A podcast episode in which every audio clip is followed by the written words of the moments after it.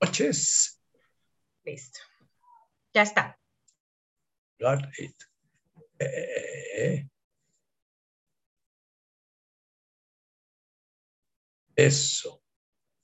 Bueno, primero que les presento es mi bella orquídea que, que me está regalando con una flor maravillosa y viene con otro regalo. Así es de que nos acompaña hoy esa criatura tan bella y tan fácil de reconocer la divinidad en ella. Eh, digamos que el camino del desarrollo humano es poder llegar a ser una criatura tan bella, tan sabia, tan bondadosa, que en cada uno de nosotros se pueda percibir la divinidad de una manera transparente. Y eso es lo que eh, implica hacer un camino de despertar espiritual. Eh, permitir que la divinidad, que es nuestro ser, nuestra esencia, nuestro yo soy último, se manifieste con claridad. Cada vez que actuamos desde nuestra neurosis, cada vez que actuamos desde nuestra defensa de nuestra personalidad o de nuestra individualidad o de nuestra feminidad o de nuestra masculinidad o de, cualquier cosa que nos caracteriza como diferentes de los otros, entonces estamos ocultando esa divinidad que está haciendo su danza en nosotros. Cada vez que logramos actuar desde el silencio, esa personalidad, cada vez que logramos actuar, como dice Jesús en su Evangelio de Tomás, como si no fuéramos hombres, como si no fuéramos mujeres, como si no fuéramos padres, como si no fuéramos hijos, entonces es mucho más percibible para la creación de la cual hacemos parte, la presencia divina en nosotros.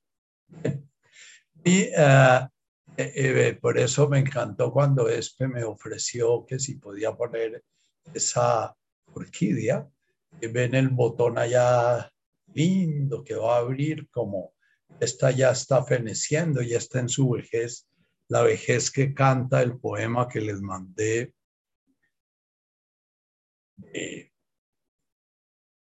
Ya, mi memoria, ya saben de quién es, pero mi memoria hace que ya se me olviden los nombres propios.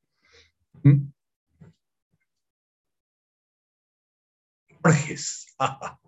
Bueno, eh, voy a, medio tocar eh, cuatro temitas que han llegado al grupo de meditación en este tiempo en que me tomé una vacacioncita en, tierrita caliente eh, y creí que no iba a tener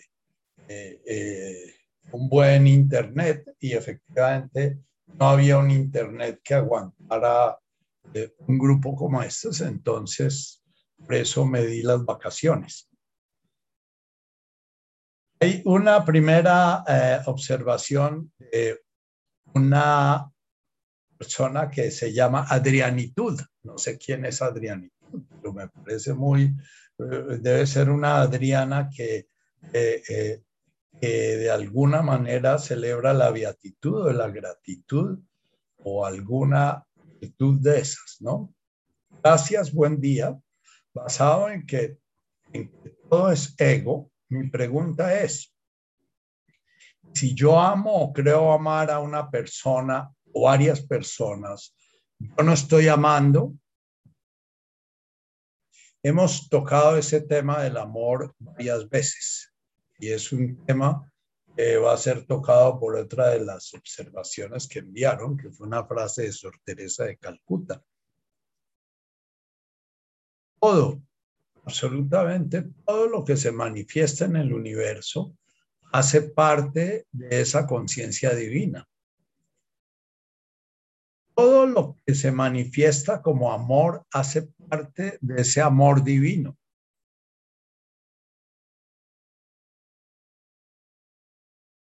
Sea, cuando tú amas a tu hijo, cuando tú amas a tu vecino, cuando tú amas a tu amante, cuando amas a tu esposo, en el momento en que tú estás sintiendo esa experiencia del gozo de la existencia de ese, esa criatura, la cual estás amando, en ese momento ese amor nace de tu conciencia una, de tu conciencia fundamentalmente amorosa. Y eso se puede decir, estás amando.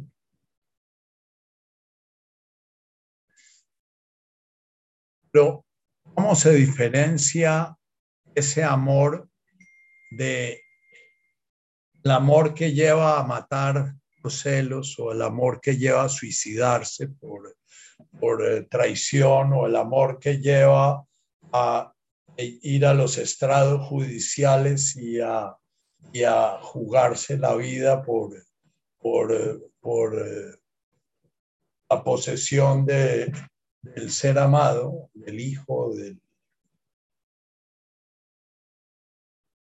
Así como cada ser humano es la danza del creador. Cada ser humano es Dios mismo manifestándose en esa forma concreta de ese ser humano. Sin embargo, pocos seres humanos manifiestan claramente esa presencia divina. Eh, pocos seres humanos están de alguna manera mostrando los 99 nombres de Dios, que es una forma de abordar los sufis presencia divina, ¿no? La, los 99 nombres de Dios es amor, es misericordia, es compasión, es creatividad, es alegría, es, eh, y, y, son 99 los nombres. Cuando un ser humano está manifestando varias de las cualidades de esos nombres de, de Alá, entonces la persona puede reconocer en él una persona divina, una persona que muestra la armonía, el gozo, la bondad del universo. Cuando el amor que estamos sintiendo por alguien está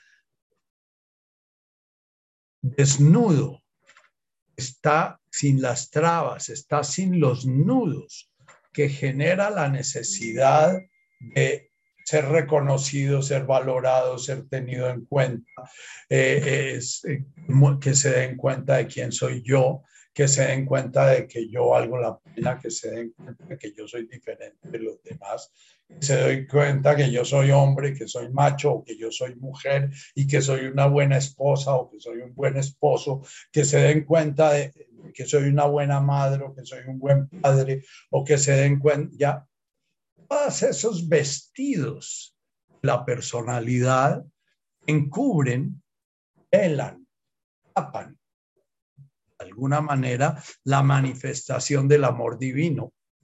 Y lo tapan de tal manera que muchas veces las cualidades de en que se están manifestando en la criatura que está sintiendo el amor divino, está, están tan distorsionadas por su personalidad aparentemente están mostrando lo opuesto de los nombres divinos, mostrando celos, envidia, control, sentimiento, sentimiento de traición, sentimiento de víctima, sentimiento de, desprecio, sentimiento de ¿ah? pasión o posesividad o sometimiento o dominación, etcétera. Todas esas eh, manifestaciones en un ser humano que cubren el amor divino, la base, la bondad fundamental que hay en todo ser humano, eh, son las que en el camino nos ofrece Jesús o el camino que ofrece el sufismo o el camino que ofrece el budismo, eh, se trabajan para ir quitando como esos vestidos, como esos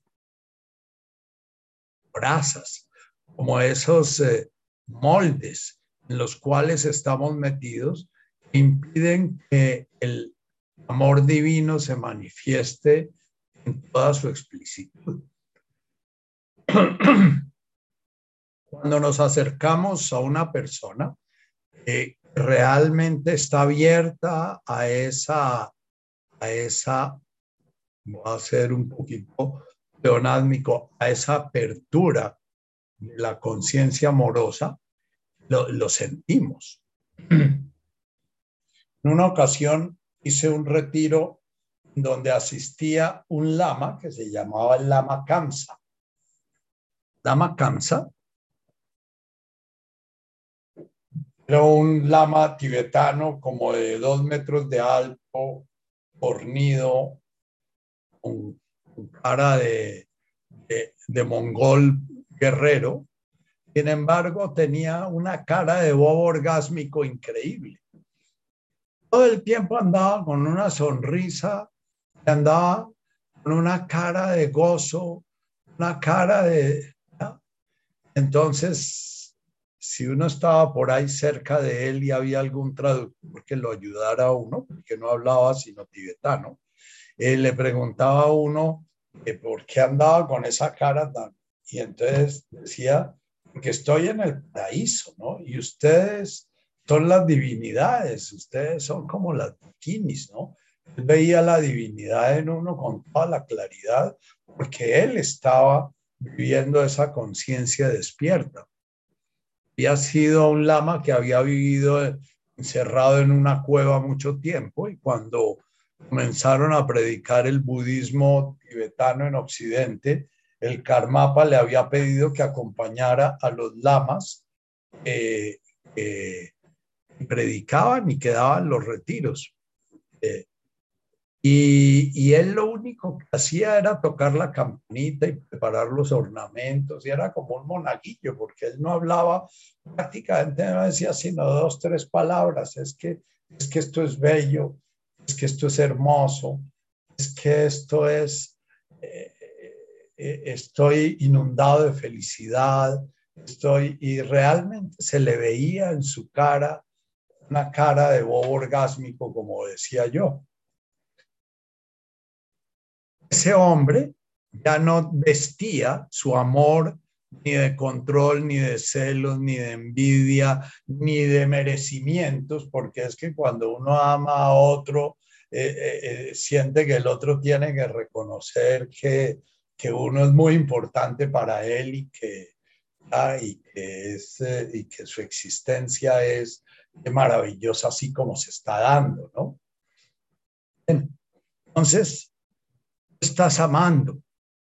Cada vez que amas a alguien, lo que tienes que darte cuenta es de esa bondad fundamental que anida en ti, esa bondad fundamental que te mueve, y al mismo tiempo estarte dando cuenta de todos los impedimentos, de todas las trabas, de todos los caubenes, las cauben, de todos los nudos, o los de todos los enredos con que enredas ese amor. Y entonces, eh, eh, si amas a tu hijo, eh, estarte dando cuenta que si se está hurgando los narices o si se pone a hacer pipí delante de todo el mundo o si eh, hace una pataleta, ese amor que estaba sintiendo se desvanece y se transforma en vergüenza o se transforma en rabia o se transforma en impaciencia o se transforma en, en tener que o en culpa, en culpa ajena, etc. Entonces, el trabajo no está en por lo general nos referimos a sentir el amor cuando nos enamoramos, porque es que el proceso del enamoramiento es un proceso muy especial en el ser humano occidental tardío, que es posterior a, los 20 últimos siglos, ¿ah? porque las culturas primitivas no tenían ese proceso que se llama enamoramiento. Y es un proceso en el cual distintivo que ha sido completamente negado. El ser humano pudo ser instintivo hasta hace unos 12, 14 mil años y de ahí para adelante, después de la revolución agrícola y, de, la, de, la, aparición de, la, la, cultura como forma de congregarse, eh, comenzó a ser más cultural que instintivo y en la medida en que pasa el tiempo el instinto va desapareciendo más y más de la conciencia. Por eso los hombres, el macho de los hombres no se siente atraído por la mujer cuando ella está fecunda, cuando ella está ovulando, sino que ni siquiera se da cuenta cuando ella ovula.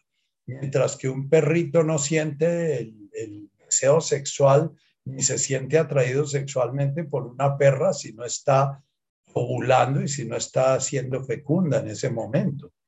Eh, el, el, animal está condicionado por el instinto, mientras que nosotros estamos condicionados por la cultura. Hemos olvidado el instinto. Pero el instinto queda allá en el cerebro antiguo, en el cerebro reptil, en, el, eh, eh, en los cerebros emocionales. Ahí queda el instinto adormecido y el enamoramiento se da en estas culturas en que se ha reprimido tanto el, encuentro, el contacto, la relación natural de los seres humanos con los seres humanos, eh, cuando aparece el instinto nuevamente, porque no se logra reprimir, y al mismo tiempo aparece el permiso cultural del encuentro, esas dos fuerzas generan un impulso muy fuerte hace que la persona descubra en el otro como una cosa maravillosa y se sienta realmente revivificado. ¿Por qué? Porque toda su energía sexual ha vuelto a aparecer en su conciencia, no está trabajando a través de la mente solamente. Y además tiene el permiso cultural, porque culturalmente eh, se nos ha dicho desde chiquitos que tenemos que hacer primaria, bachillerato, carrera, casarnos y tener hijos. Entonces, tener pareja es algo culturalmente muy estimulado. Y esas dos fuerzas, la fuerza instintiva y la fuerza cultural, en ese momento aparecen, pero la fuerza instintiva después va a ir desapareciendo normalmente, se va a reprimir normalmente y, va a seguir apareciendo en una forma para la cultura desordenada, porque para la cultura las cosas deben ser como deben ser, no como son. Y, y, después entonces lo que fue en un momento un florecimiento de la vida y del gusto de vivir que nos hace pensar en, en el Dios es amor amante y amado, eh, eh, eh, es amor y misericordia, después se nos vuelve conflicto y enredo y, culpa y reclamo y, etcétera. No hay cosa que esté haciendo sufrir más a los seres humanos contemporáneos que todo el juego que se da alrededor de eso que llamamos enamoramiento. Y bueno, es un, eh, un buen motivo para nosotros los psiquiatras porque nos da eh, motivos de consulta frecuentes. Entonces, eh, adrianitud. No sé si adrianitud viene de gratitud. Y, y, si viene de gratitud, entonces la gran gratitud es poder saber nuestra base fundamental, lo que realmente se mueve, nos mueve en nuestra base, base es el amor qué es lo que mueve al animal, qué es lo que mueve a la planta, lo que mueve al universo, qué es lo que mueve. Y ese amor ya manifestado en el ser humano va a venir primero marcado ya por la animalidad, como en el animal, marcado por el instinto, y después marcado fundamentalmente por la cultura. Esos vestidos, de alguna manera, tienen que irse ir siendo quitados, el de la animalidad, el de la cultura, ambos. En el poema de Borges que les mandé hoy, eh, él habla de que el animal ya prácticamente ha muerto cuando él ya está ciego en su vejez. Y, bueno, eh, yo les mandé ese poema porque eh, una persona que no está conectada con el espíritu siente que la ceguera es un motivo para hacerse la eutanasia. Sobre todo si es un músico como Beethoven y se vuelve sordo o si es un escritor, lector, cuyo sentido último de la vida durante mucho tiempo fue escribir y leer, y va quedando ciego y no puede seguir haciéndolo. Sin embargo, ustedes huelen, sienten, y el corazón de Borges, en que él ya está viviendo una dimensión distinta y, desde fuera vamos a decir, pero ¿qué será lo que siente ese señor que se siente como tan tranquilo? Porque si yo fuera lector y escritor y estuviera ciego, creo que no me sentiría para nada así de sereno. Precisamente lo que él se ha ido quitando a través de su vida y a través de su experiencia, eh, conciencia, se ha ido quitando los enredos, los nudos, los troqueles, los patrones en los cuales, que son los que generan nuestra personalidad.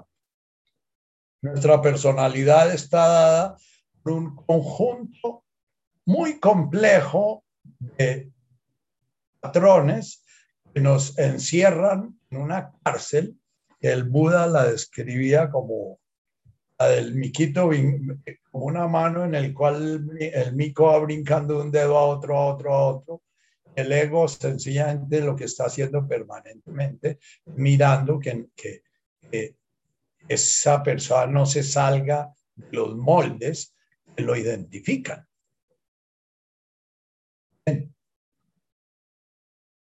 Espero haber más o menos respondido esa pregunta que no tiene respuesta. Esa pregunta solamente tiene respuesta en tu vida. Cada vez que estás sintiendo simpatía por alguien, cada vez que estás sintiendo odio por alguien, porque el odio nace de la misma fuerza. Resentimiento nace de la misma fuerza.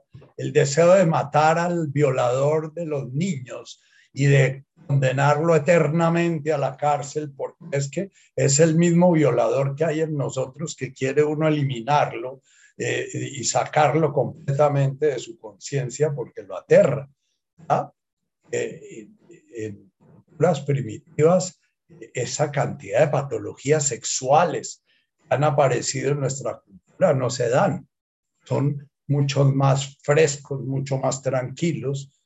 Entre otras, comentaba yo con alguien que en esas culturas los adultos inician sexualmente a los niños y que es una iniciación la cual es completamente normal para ellos porque los adultos conocen de qué se trata y los niños teóricamente están aprendiendo.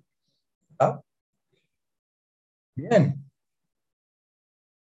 La Margarita hace unas preguntas siempre bien, bien importantes y siempre sin respuesta, pero vaya a ver si puedo darle un poquito de respuesta. Nacho, en una meditación bastante atrás mencionaste solamente desde el no puedo aparece la gracia. ¿Puedes ampliar más sobre eso? ¿Qué tiene que ver la gracia con las necesidades emocionales?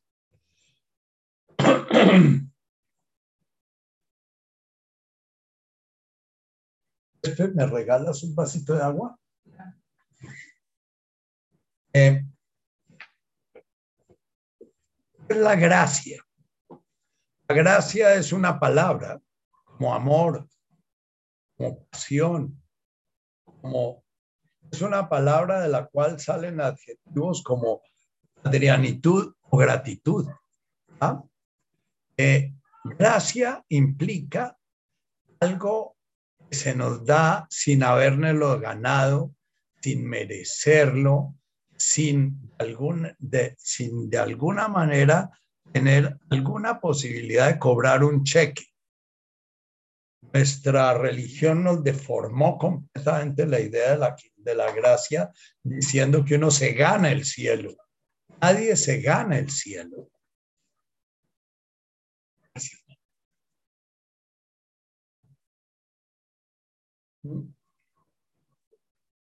Tanto nuestra vida, nuestra forma, nuestro existir es producto de la gracia, de la, exuberancia del amor, como todo lo que acontece, ¿no? Dice Santa Teresa,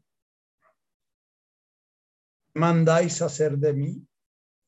Vuestra soy, pues me criaste. Vuestra, pues me redimiste. Vuestra, pues me sufriste. Vuestra, pues me llamaste. Vuestra, pues me esperaste. Vuestra, pues no me perdí. ¿Qué mandáis hacer de mí? ¿Qué mandáis, pues, buen Señor, que haga tan vil criado? ¿Cuál oficio le habéis dado a este esclavo pecador? Isme aquí, mi dulce amor, amor dulce, venme aquí. Yo sé que este lenguaje nos suena muy feo a nosotros los hombres posmodernos y las mujeres posmodernas, porque es que los derechos fundamentales dicen que uno no puede ser esclavo y que uno no puede ser tratado como vil y que es que cada ser humano es eh, digno de, etcétera. Sin embargo, Santa Teresa o San Juan, cuando se usan estos términos, están precisamente recordando siempre que todo lo que se da en ellos en el camino del despertar es un regalo que no tiene nada que ver con sus méritos, que es algo que se da por el infinito amor del Creador y que ese infinito amor del Creador está siempre presente, pero nos pasa lo mismo que con el amor que decíamos anteriormente. Tenemos tantos vestidos, tantos troqueles, tantas armaduras, tantas, nunca percibimos ese amor. Siempre lo que estamos percibiendo es que nos están fregando la pita. Estamos percibiendo que nos están poniendo a prueba estamos percibiendo que nos están maltratando, ¿no? Siempre estamos sintiendo que es que no nos están dando lo que necesitamos. Entonces, gracia es precisamente el reconocer que cualquier cosa que nos permite intuir ese principio divino del amor que somos es producto de la gracia. Vuestra soy, me llamaste. Vuestra, pues me esperaste. Vuestra, pues no me perdí. No me perdí, no fue por mis méritos, es por la gracia que no me perdí. Y otro dirá con su mente bien dual, ay, entonces el que se pierde es que no tuvo la gracia. Bueno, si quieres redarte la pita, eh, eh, me pides si leemos las horas de tinieblas en la próxima sesión para entender cómo la mente puede generar tal enredijo de cosas. Eh, lo recito mucha frecuencia porque me hace explícito los enredijos que son tácitos en mi mente. Rafael Pombo en eso fue un genio en ese poema, porque hizo explícitos todas las dudas que tenemos y no nos atrevemos a plantear. Entonces, la gracia aparece solamente cuando comenzamos a aceptar, nos sentamos a meditar un año, diez años, veinte años, treinta años y todas las veces sentimos que no podemos y que no podemos y que, que y que no podemos. Y entonces comenzaba decir que no lo sabemos hacer, es que yo no tengo era para eso, es que yo, y es que yo, es que yo, y es que yo. Y de golpe resuena, ah, es precisamente ese es que yo, el que me impide percibir la gracia, porque estoy utilizando todo el llamado, todo ese ese que me están esperando y todo lo estoy utilizando para sentirme, seguirme sintiendo separado, distinto y diferente ese creador que de alguna manera está danzando su danza en mí.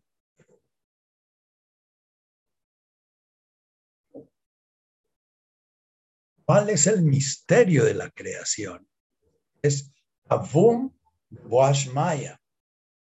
Avum es el creador de Maya danzando su danza. Yo soy de Maya y todo lo que danza conmigo es de Maya. ¿Y dónde está la herida original? ¿Dónde está el pecado original? ¿Dónde está? En el momento en que yo comencé a identificarme con la forma y dejé de identificarme con el creador que está manifestándose en la forma. Eso lo repito y lo repito y lo repito porque es el, el centro del mensaje de Jesús. Boom de Guasmaya. Ahí está todo el mensaje.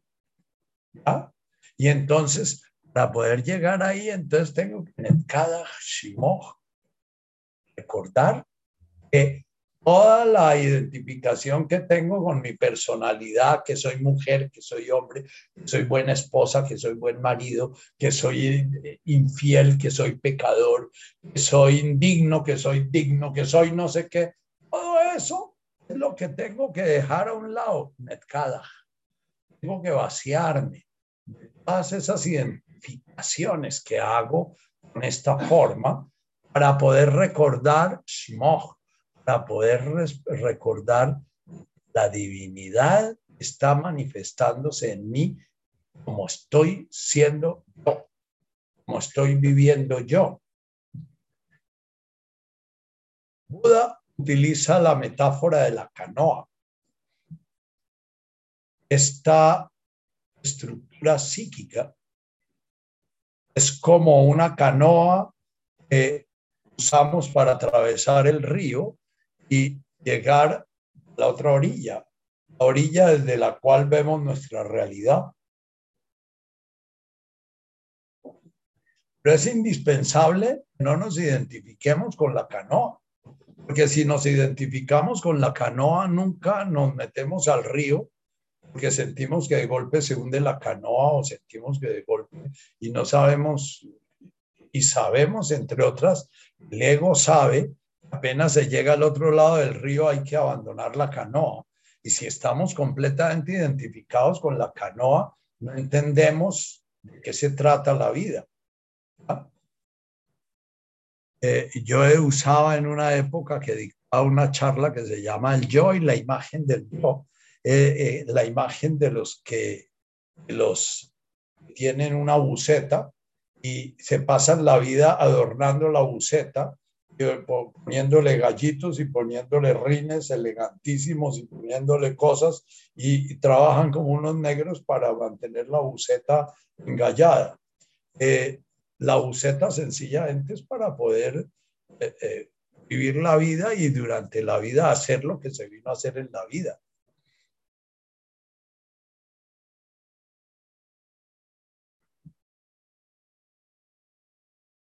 En mi la juventud, tendría 18 años y estaba en el seminario.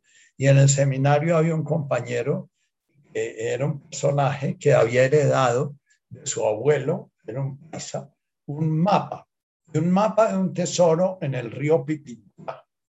Y el mapa era un mapa que parecía auténtico. Y entonces él vivía delirando con su, con su, con su mapa y vivíamos nosotros haciendo elucubraciones de cómo íbamos a, a, un día conseguir un jeep y en ese jeep nos íbamos a ir para el Pintá y, y, en el Pintá íbamos a, a, poder interpretar ese mapa para poder ir a encontrar el, tesoro, etc. Eh, era muy loco porque entonces estábamos en el seminario y queríamos ser sacerdotes de Cristo y sin embargo mirábamos con el mapa del Pipintá. Y, el personaje tenía un jeep, entre otras cosas, que también había heredado, pero el jeep estaba por ahí en una finca arrumado y viejo y todas cosas, ¿no? Y en últimas, todo el sueño se fue transformando, dejó de existir el pintá y se fue transformando en el jeep y en cómo íbamos a ver con el jeep y qué le íbamos a hacer al jeep. Nuestra personalidad es como ese jeep. nosotros comenzamos a, ver, a, a, volverlo bonito, feo, hombre, mujer, buena esposa, buen marido, y se nos olvida para qué es eh, esta existencia.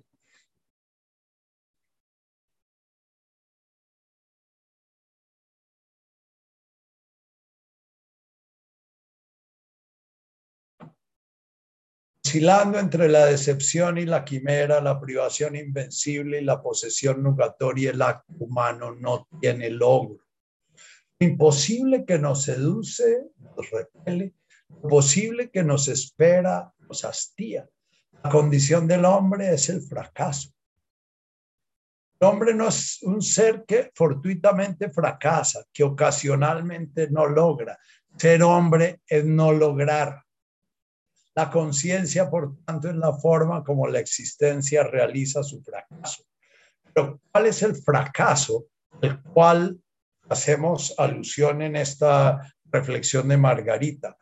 El fracaso de descubrir que si tuve una esposa no me funcionó la cosa, tuve una segunda esposa y no me funcionó, una tercera esposa y no me funcionó. Quiere decir el fracaso es aceptar que todo lo que yo espero del matrimonio no existe. Imposible que nos seduce, nos repele y lo posible que nos espera nos hastía. Tenía un paciente que un día me llegó a, eh, eh, diciéndome a la consulta, doctor, qué vaina, estoy pasando, lo imposible que me seducía eh, se me escapaba a lo posible que me espera, me hastía. Sobra decir que estaba hablando de que ya estaba en su tercer año de matrimonio y todas sus ilusiones se le comenzaban a, volver planas. Solamente cuando realizamos este, este párrafo de, de, Nicolás, que es como el resumen de un libro muy bello, Soren Kierkegaard, que se llama el tratado de la desesperación, ahí nos podemos entregar a la gracia. Y sí podemos decir, bueno, definitivamente no pude meditar. No pude. Definitivamente no conseguí esa serenidad afectiva que busqué en mis relaciones afectivas. Definitivamente no conseguí esa seguridad social que busqué en mis relaciones sociales.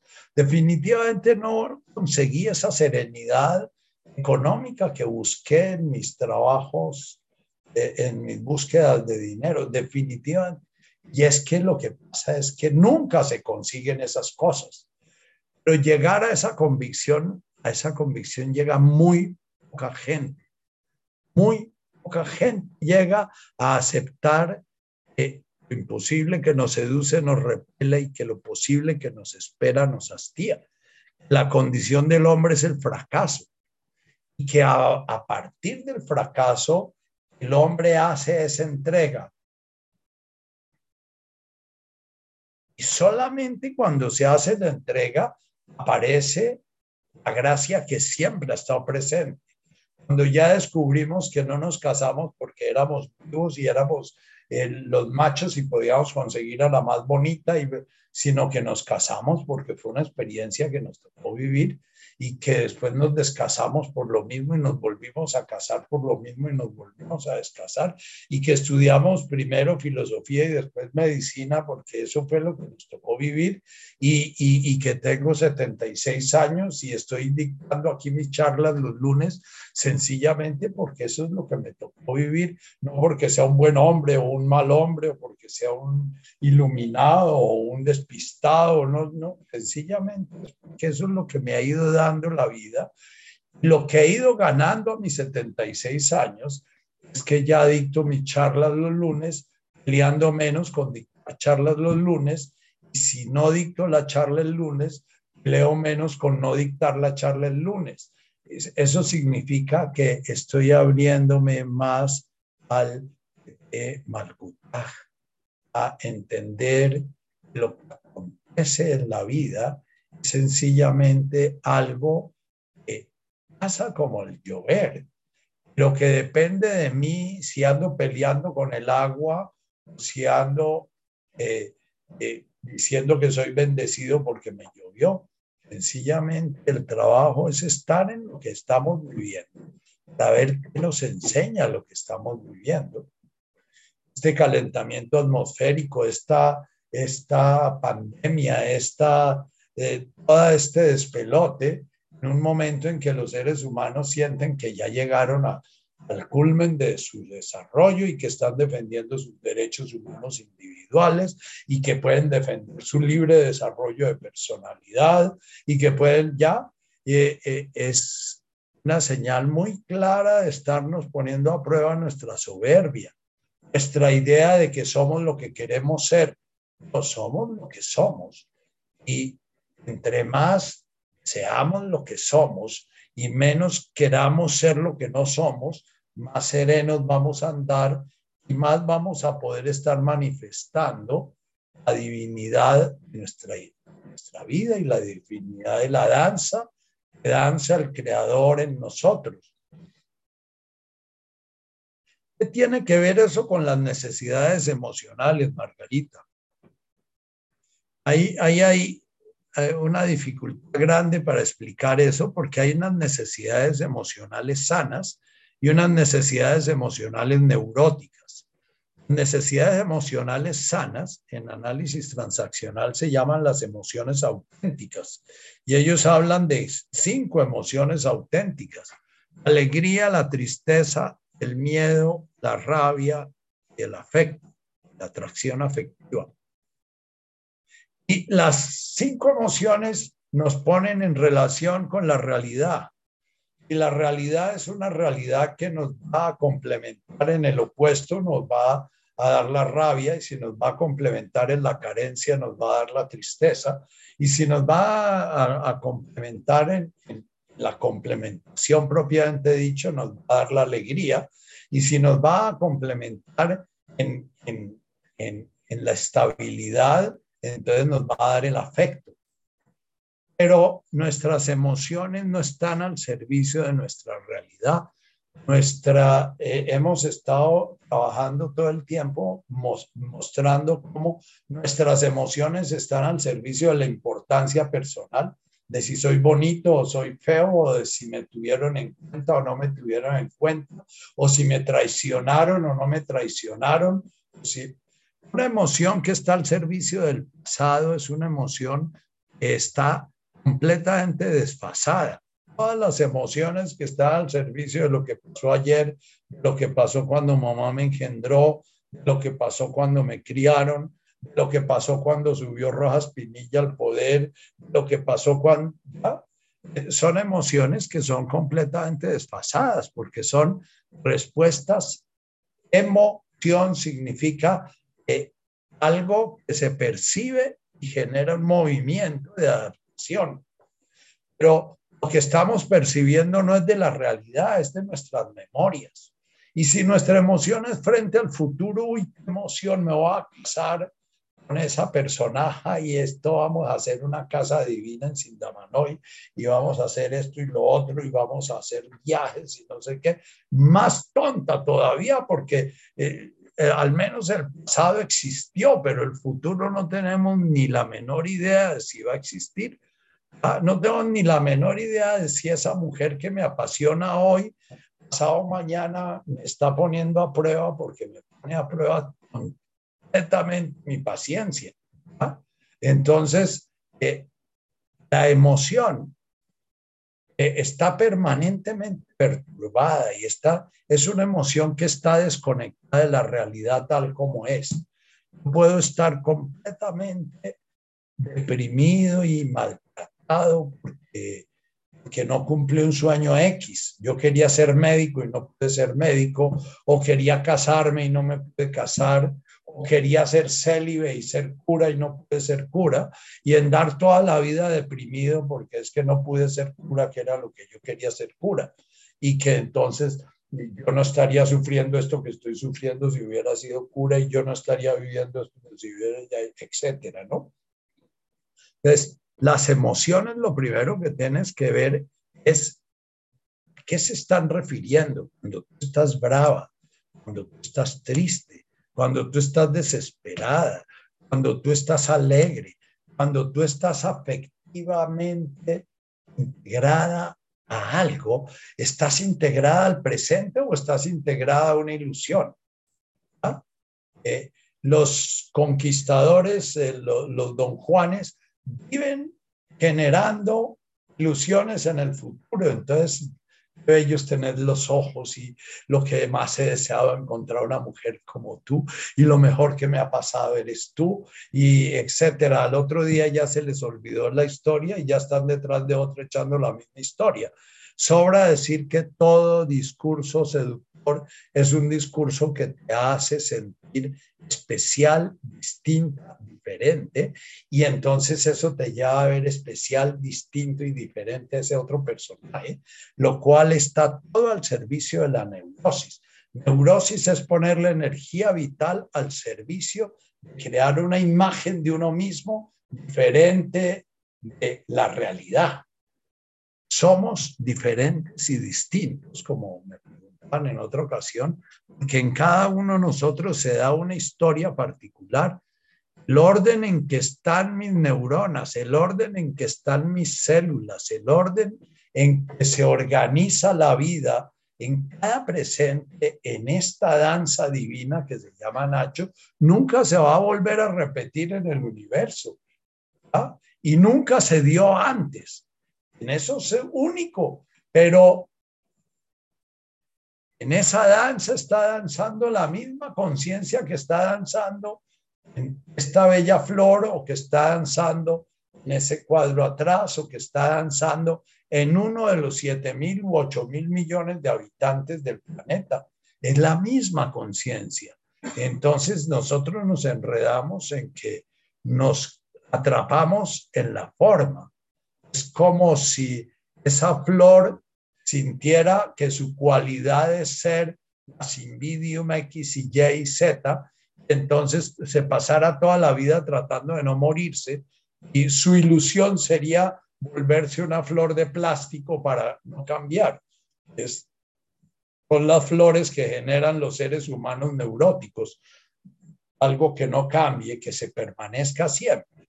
Nosotros vivimos buscando permanencia porque proyectamos nuestra idea de, formas diferentes y distintas permanentes. La forma diferente y distinta es impermanente. Nace, crece y muere. Nace, crece y muere. Bien, entonces, cuando las necesidades emocionales estén presentes, pregúntate si están presentes en el presente o si está presente frente a mitos tuyos, frente a ideales tuyos, frente a lo que debería ser, no a lo que está haciendo, frente a, qué sé yo.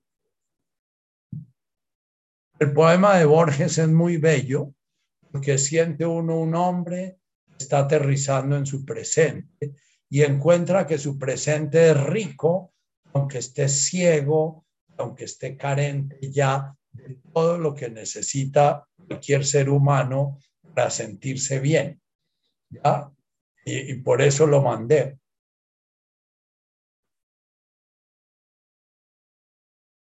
Honor, respondiendo a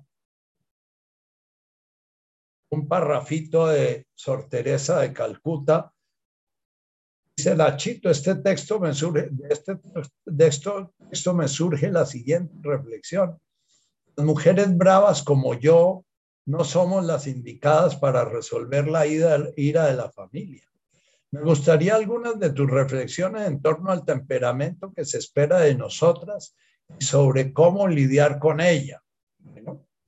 Eh, cuando vi esta pregunta de Leonor, dije voy a tener que hablar sobre, sobre la frase de Sor Teresa de Calcuta. Santos a veces dicen unas estupideces terribles, porque ser santo no significa comprender al ser humano. Y uno de los mayores conflictos que está viviendo el ser humano contemporáneo es el positivismo. Eh, recomiendo les puedo recomendar, después les mando al chat de meditación algunas observaciones de algunos filósofos, un de franceses y un, un alemán, hablan de cómo la mente positiva está generando unas cosas terribles en la conciencia humana. Si tus ojos son positivos, dice Sor Teresa de Calcuta, amarás el mundo. Los ojos siempre son positivos, siempre. Los ojos son unos órganos sensoriales que se nos dan para percibir la realidad. Siempre los ojos están percibiendo. La que está generando críticas o aceptaciones sobre la realidad es la mente. Entonces yo cambiaría si tus ojos, si tu mente puede estar conectada con tus ojos en silencio, muy posiblemente vas a descubrir que el mundo es amor. Pero si tu lenguaje es positivo, el mundo te amará. Hay un enredo ahí. Volvemos a la palabra amor. El amor no es algo que nace de mí para ti, nace de ti para mí. El amor es una conciencia en la cual entras y en el momento en que entras te sientes uno y gozoso con el otro. Sientes que tu existencia hace parte de la existencia del otro, de la existencia de todo lo que te rodea y que eso es un hecho gozoso una cosa fundamental del amor es el gozo que genera el amor. La ananda, sat, tit, ananda. Si no hay gozo, no hay amor. Un santo triste es un triste santo, decía el Metre ¿ah? eh, eh, eh, un santo afligido como Santo Domingo, el, el inquisidor, eso es una cosa muy terrible. Solo es visto por santo por la Iglesia Católica. ¿ya? Y, Santo Tomás de Aquino, que era afligido porque andaba metido en sus libros, al fin un día tuvo una visión mística y quería quemar todos sus libros porque se dio cuenta que a través de sus libros había perdido su vida. No lo dejaron, sobra decir, porque la suma teológica era el compendio lógico que daba base al eh, intelectual a la Iglesia Católica de su época. Pero, pero el amor no es algo que yo siento por, es algo que vivo en un momento determinado en presencia de, en presencia de la divinidad que hay en mí. Está abarcando la divinidad que está en todo. El amor es la comunión de mí mismo con el universo completo que canta de Boashmaya, el momento en que la unión mística, la unión divina, se da en la conciencia, se une todo el universo, Washmaya, todo el universo manifiesto, con este universo individual que es el Abraha, ese universo mío. En ese momento eh, quería traerles hoy una conferencia de Rupert Spira, pero es un poco larga y sé que se me iba la, más de la mitad de la charla oyendo a Rupert, cómo el, realmente la realización de la conciencia se da cuando descubrimos que no hay un yo y hay unos otros. Entonces, cuando yo me siento amado por los demás, muy posiblemente no estoy siendo amado por los demás. Cuando ni siquiera siento que estoy amado, sino que soy amor, entonces estoy siendo amado, ¿no? El amor de una mujer está en sus acciones y el de un hombre también. Ella mira con su corazón y siente con sus ojos. Un hombre también puede mirar con su corazón y sentir con sus ojos. Cuando se suelta una frase en la cual una forma individual es puesta como un ejemplo, si es puesta como un ejemplo de la mujer o el hombre, para el camino interior, inmediatamente va a haber otras personas que se sienten excluidas. Por eso Leonor responde con otra pregunta, si es que eh, eh, eh, la mujer tiene que ser la dulce y mansa paloma del hogar. Muchas veces esas dulces y mansas palomas del hogar son matadas por sus terribles y monstruosos maridos. porque detrás de muchas de esas dulzuras hay una pasivo-agresividad muy grande. La mujer es un banco donde cada miembro de la familia resuelve las preocupaciones, las heridas y la ira. ¿Cómo se ve de claro que Sor Teresa de Calcuta era célibe y que nunca tuvo una familia? ¿Y cómo se ve de claro que ella no era muy consciente de su rabia, de su mal genio? Y fue lo que la llevó en sus últimos tiempos a tener bastantes disturbios con su, en su entorno de su, de su comunidad. Fue una mujer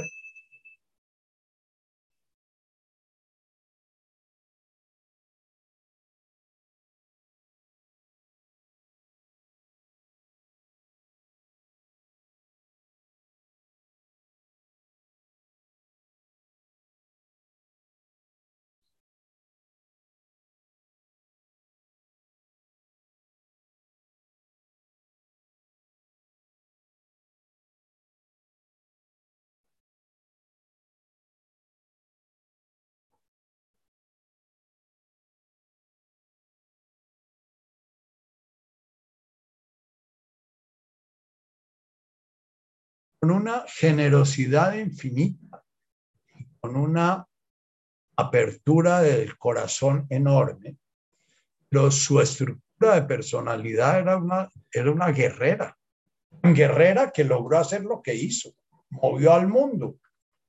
Y una persona no tiene fuego, el fuego del guerrero, no puede hacer lo que hizo Sor Teresa, que cambió estructuras muy grandes del mundo. Logró manejar hasta, hasta el narcisismo de Lady D, que eso ya es mucho. Eh, entonces, Sor Teresa era una persona que dicen sus biógrafos, eh, siempre fue muy, muy, fue una líder muy, muy activa. Y eso la hizo a veces eh, sentir por personas que estaban cerca de ella como que tenía poca compasión cuando era la, mera compasión. Entonces, eh, eh, con esto te estoy respondiendo a ti, Leonor, porque cuando tú lees una frase de esas, entonces sientes que no has sido la mujer que debiera ser y entras en la neurosis, entras en la neurosis, yo debiera ser distinta de lo que soy, yo hubiera, es, donde quiero enfocar hoy esto es que lo que trabajamos nosotros es la materia prima que se nos dio. Se nos dio lo que estábamos trabajando arriba. Todos esos troqueles, todos esos moldes en los cuales quedamos encerrados, quedamos aprisionados, quedamos formateados, quedamos condicionados, son nuestra estructura de personalidad. El trabajo es dejar de vivir para defender esa estructura de, personalidad y comenzar a darnos cuenta que esa estructura de personalidad, que se llama la neurosis o se llama el karma o que se llama, la podemos ir ablandando. Pero para ablandarla tenemos que reconocerla. Yo tengo que reconocer que tengo un mal genio muy grande para poder trabajar con mi mal genio. He hablado en otras charlas de una práctica que escribió una indígena hawaiana en el siglo XVIII, final del XVIII, que se llama el Ho'oponopono. El Ho'oponopono es una práctica en la cual lo primero que reconozco es ira. Y voy a decir, lo siento. Lo segundo que reconozco es todas las razones que me doy para que esa ira esté presente y todas las razones que me doy para justificar la ira y todos los juicios que hago para sentir que esa ira eh, hace parte de mí y que yo soy así y todas las, las historias que me cuento para creer que yo sin esa ira sería arrasado por el universo y sería ya todas esas historias. Y entonces la segunda, el segundo, el perdón del oponopono es no voy a seguir tejiendo, ni soldando, ni remendando mi personalidad. Voy a dejar la realidad la vaya resquebrajando poquito a poco, sí, soy muy mal geniado y eso es sencillamente, eso no es ni mi culpa, eso no es algo malo, eso es sencillamente un condicionamiento. Eh, y a buscar todos los recursos para irlo ablandando. por ejemplo, tengo una impaciencia muy grande y, y tengo una impaciencia muy grande con, personalidades que son los que reflejan un poquito a mamá. Y son esos salvadores bondadosos que están todo el tiempo salvando y por estar salvando se les olvida qué es lo que tuviera, tienen que hacer ellos, ¿no? Eh, entonces mamá era luz de la casa ajena y oscuridad en la propia. Y, y entonces yo cada vez que veo esos personajes todos bondadosos, eh, ayudando a todo el mundo, pero muchas veces e, ellos mismos muy desequilibrados y muchas veces ayudando al que no está pidiendo ayuda, como nuestra Iglesia Católica en las Inquisiciones. Entonces siento mucha ira mucha impaciencia. Y cada vez que la, la siento, digo, hmm, muchas veces necesito la ayuda de las personas que están conmigo para que me digan, pero, haré tiene por qué ponerse tan bravo, ¿no? O impaciente. O pues en ese momento digo, sí, ese es un condicionamiento mío. Hace parte de la historia que viví, hace parte de la relación que tuve con mis familiares, hace parte de la relación que, de la forma como se me estructuró el ego. La tercera frase del Ho'oponopono es gracias. Estamos mencionando la gracia, menciona Margarita. Gracias es, reconozco que la realidad me está proponiendo esta circunstancia concreta que me vuela la piedra o que me hace sentir impaciente. ¿Por qué? Porque es una ocasión para estar trabajando mi impaciencia y mi tolerancia. Entonces, gracias. Y amo significa amo a este ser que está manifestando a la divinidad y en la forma como la está manifestando. Acepto ese misterio. Todo lo que acontece en la naturaleza, absolutamente todo hace parte de esa voluntad divina. Y ese misterio no lo voy a entender. ¿Cómo hace parte de la voluntad divina un Hitler? ¿O hace parte de la voluntad divina un garabito, hace parte de la voluntad divina unas, unas cosas de esas que están fuera de mi impaciencia, ¿no? Con tu rabia, Leonor, sencillamente mírala con cariño. Mírala como se mira. Imagina que te invitan, eh, J hacía unos retiros en los cuales le entregaban a uno un poco de greda y, uno tenía que pasarse la mitad del retiro trabajando con esa greda. Y lo primero que uno decía era, uy, pero ¿por qué no traje mi propia greda? ¿no? Porque a veces le tocaba una greda llena de piedras y otra greda muy seca y otra greda eh, muy terrosa y otra greda muy arenosa y otra greda, ¿ya? Y, y, y todo el tiempo entonces uno se pasaba el retiro pensando en ¿Cómo sería de bueno si yo hubiera comprado la arcilla en la calle 53, esa arcillita blanca que venden a, a, 5 mil pesos la libra, que se deja trabajar divino y que se deja amasar divino y que da la forma y que mantiene la forma y todas esas cosas? Eso es la neurosis. La neurosis es pasarnos la vida entera queriendo tener nuestra materia prima de trabajo que sea distinta de la que tenemos. Si nos tocó una arcilla fría, tiene mucha dificultad de sentir desde el corazón la ternura, ¿ah? bueno, vamos a trabajar con esa frialdad de la arcilla y vamos a mirarla y vamos a estarla mirando en cada presente. Y cuando por casualidad una película por casualidad una música, por casualidad una mirada de un prójimo, nos hace sentir un poquitico de calor en el corazón, decir gracias. Lo siento ese calor y no justifico mi frialdad permanente. En este momento sencillamente me doy cuenta que mi frialdad es el trabajo que me pusieron a dar y que me va a tocar amasar mucho, mucho esa arcilla para que esa arcilla pueda un día sentir la ternura o la bondad del Lama Kamsa, mirando el mundo como si fuera el paraíso mismo.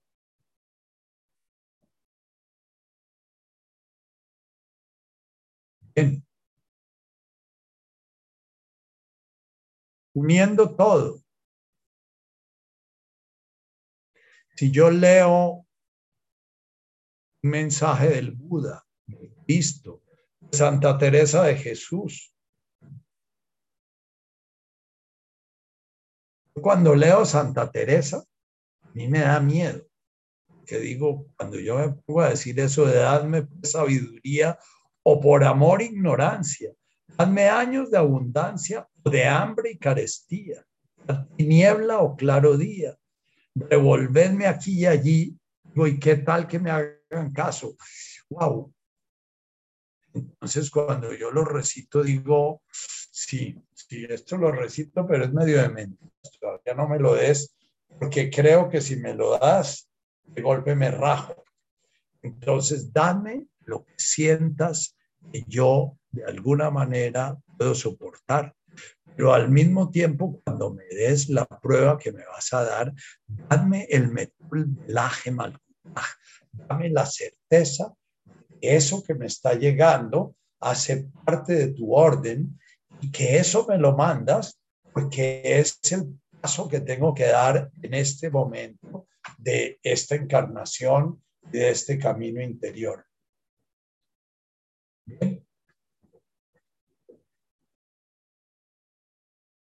Respira profundo.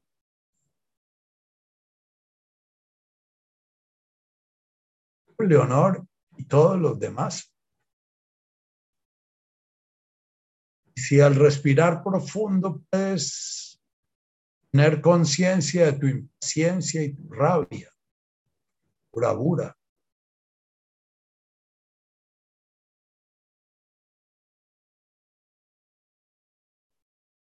Respira, permitiendo que tu conciencia comience a permitirle a la mente traer escenas en las cuales eres muy bondadoso, muy bondadosa. Eres luminoso, luminosa. Y respirando, vete metiendo en esas escenas.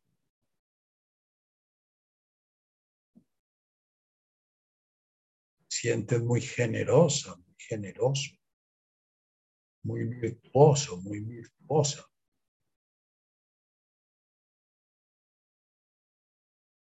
Ayudando en la parroquia o ayudando en una fundación.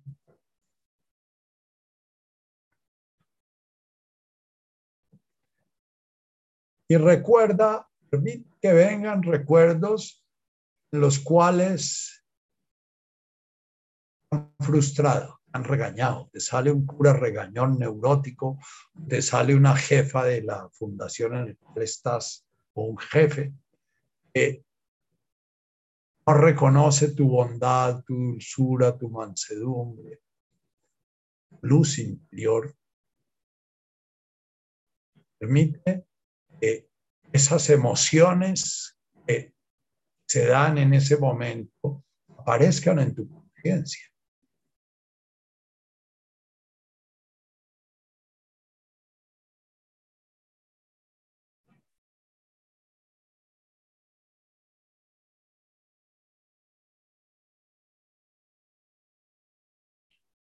Date cuenta de la cantidad grande de ira hay detrás del ayudador.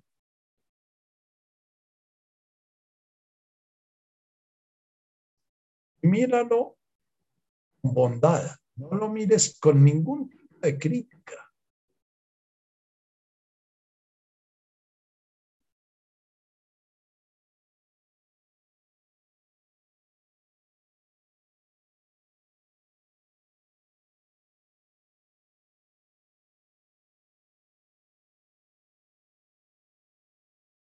Date cuenta cómo ese ayudar ha sido una estrategia que fuiste criando desde muy pequeña, desde muy pequeño. Y remóntate a tu infancia. Cuando jugabas a niño, niña buena, a mamá, con la maestra, con las compañeras.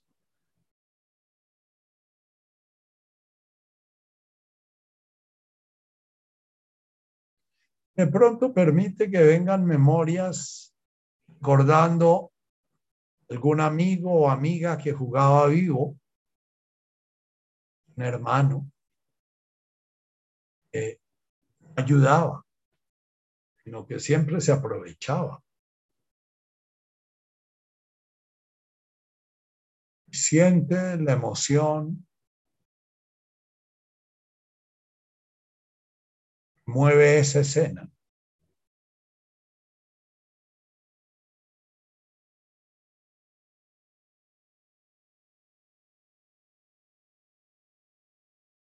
Posiblemente la misma emoción que sientes cuando estás haciendo una cola todo juicioso o toda juiciosa en el cine, llega un vivo y se cuela.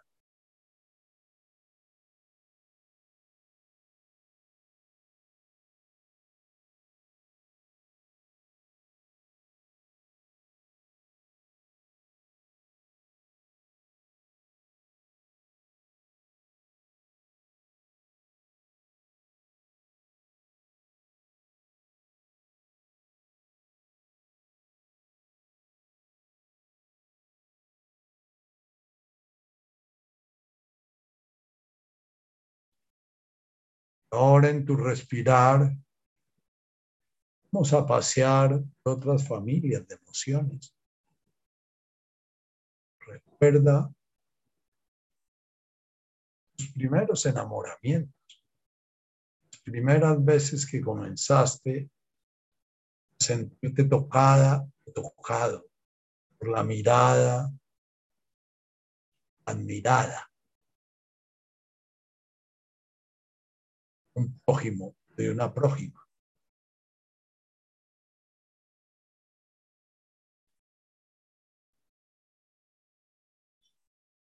Siente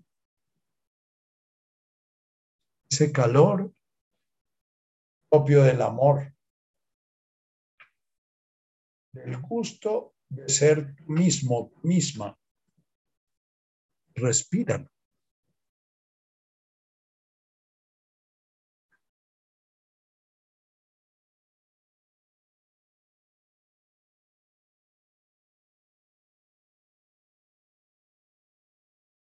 Siente ese gozo, ser mirado por otro ser y ese gozo de la existencia de ese otro ser.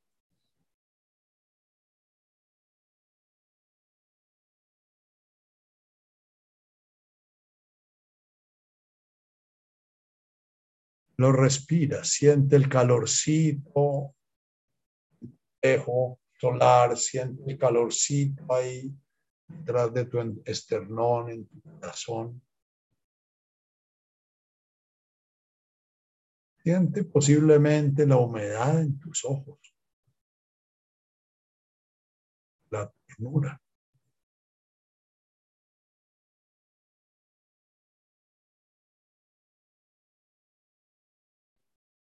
Y ahora permite que tus memorias avancen en el tiempo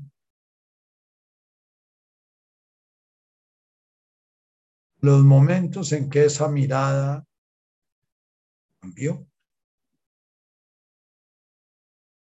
comenzó a transformarse en rabia, resentimiento, celos. sentimiento de traición.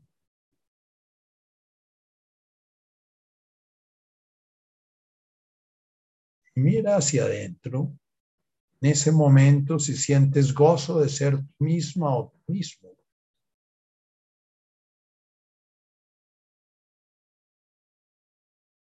Si ya la estrategia infantil, creer que hay algo mal en ti, flora mente.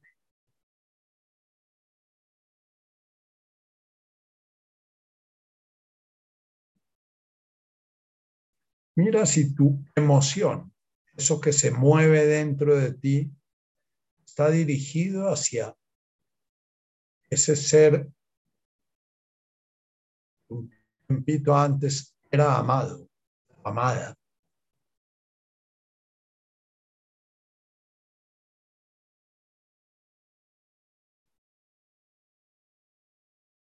Y contempla cómo ese gozo por su existencia está tapado, está velado.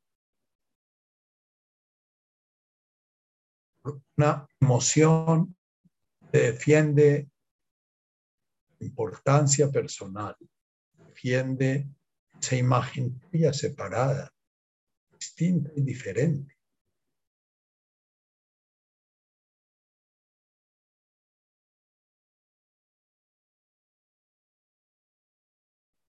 Mira cómo esas emociones a través de tu vida han ido reforzando esa certeza. Eres alguien distinto y diferente del universo. Eres como una mónada, decían los antiguos griegos, como una molécula sola en el universo que tiene su existencia autosuficiente y que desde su existencia autosuficiente estrellándose o atrayendo otras mónadas.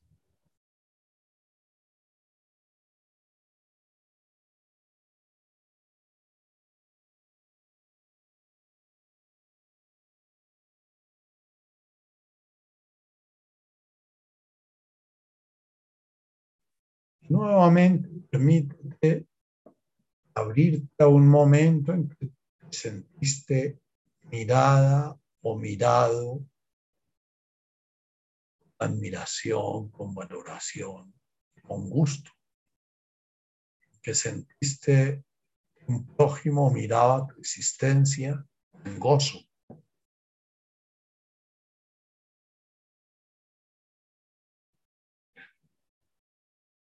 Y voltea la mirada sobre ti.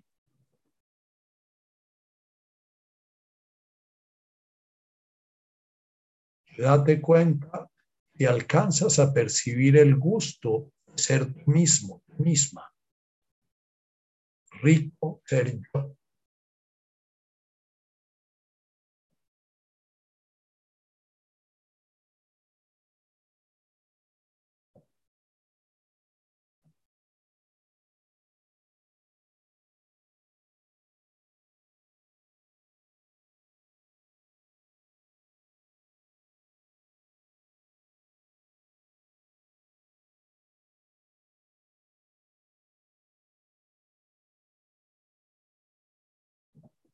Ese rico ser yo se puede poner en dos palabras.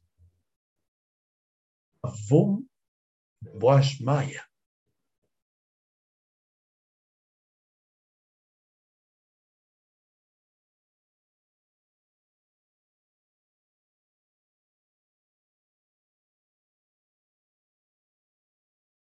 Amo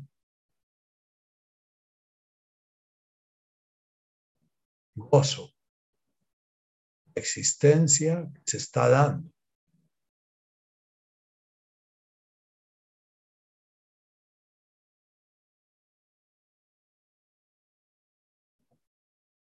Ahora, date cuenta cómo todas las emociones que podemos generar a través de nuestras memorias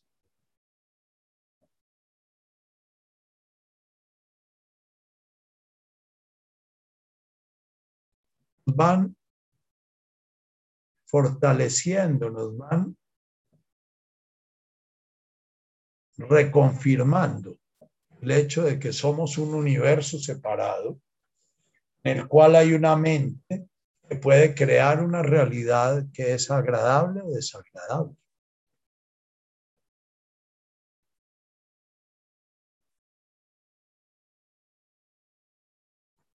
Y desde esa conciencia contempla ese presente de la mente, que la mente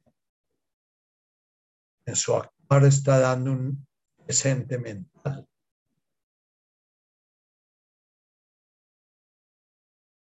Date cuenta de la inconsistencia de la emoción que se genera en ese ámbito. En un recuerdo amoroso y después viene un recuerdo desamoroso. Viene un recuerdo orgulloso, ser el ayudador, y después viene un, un recuerdo vergonzoso, porque la mente es dual. En la medida en que llamamos lo positivo lo negativo entra por detrás, como dice el Tao Tse en el Cuando el hombre crea lo bueno, aparece lo malo. Cuando crea lo blanco, aparece lo negro.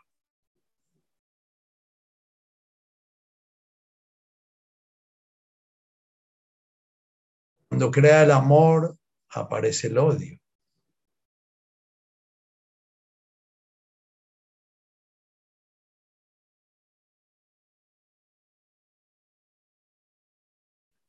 Por eso, cuando leemos el texto de Torteza, algunos sentimos el malestar que nos despierta detrás el opuesto.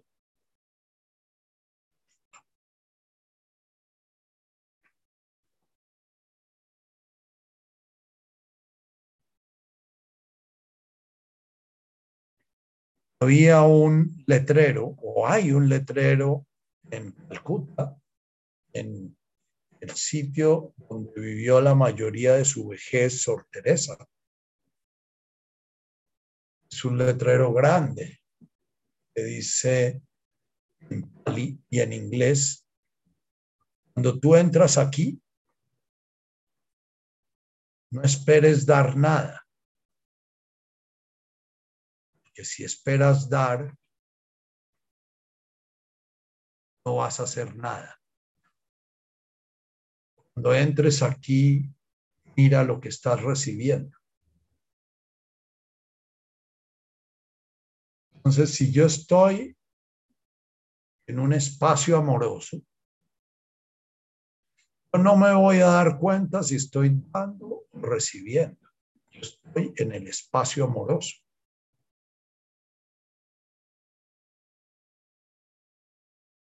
Y dando, estoy recibiendo.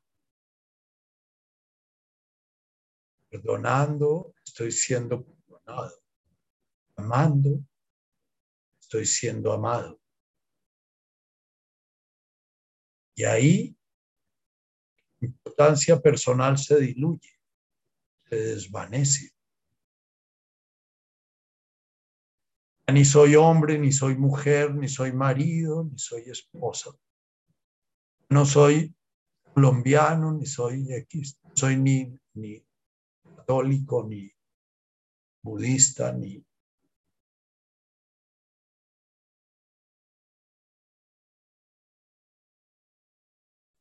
La emoción que se va dando en ese presente, presente, en esa conciencia presente, es una emoción serena,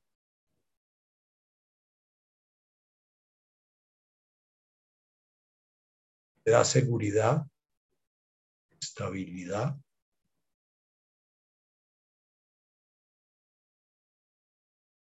Permite sentir la permanencia de la conciencia a través de la impermanencia lo que contemplan nuestros sentidos, nos informa la mente.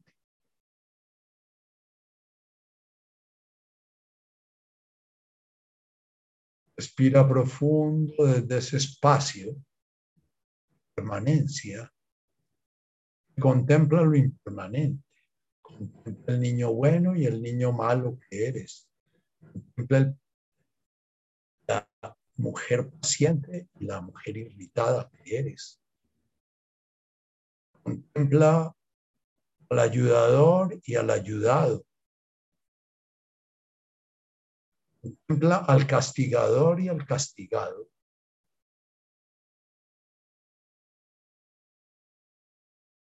No responde con una emoción de alegría o tristeza o miedo o rabia.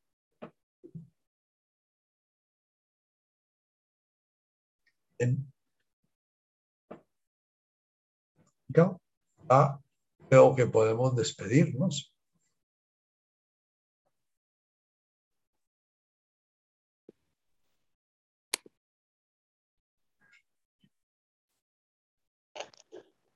Margarita. Muchas gracias, Nacho. Gracias. Tatica. Gracias, Nachito. Gracias, Nacho, a todos. Gracias. Gracias, Nachito. Muchas gracias. Mucho. gracias. Espero Gracias, que Nacho. podamos recitar todos a Borges a nuestro, a- a- en nuestro momento con el mismo gozo y la misma paz en que lo recita Borges, viendo nuestra oscuridad y el animal muriendo con serenidad y gozo. Gracias, Nacho.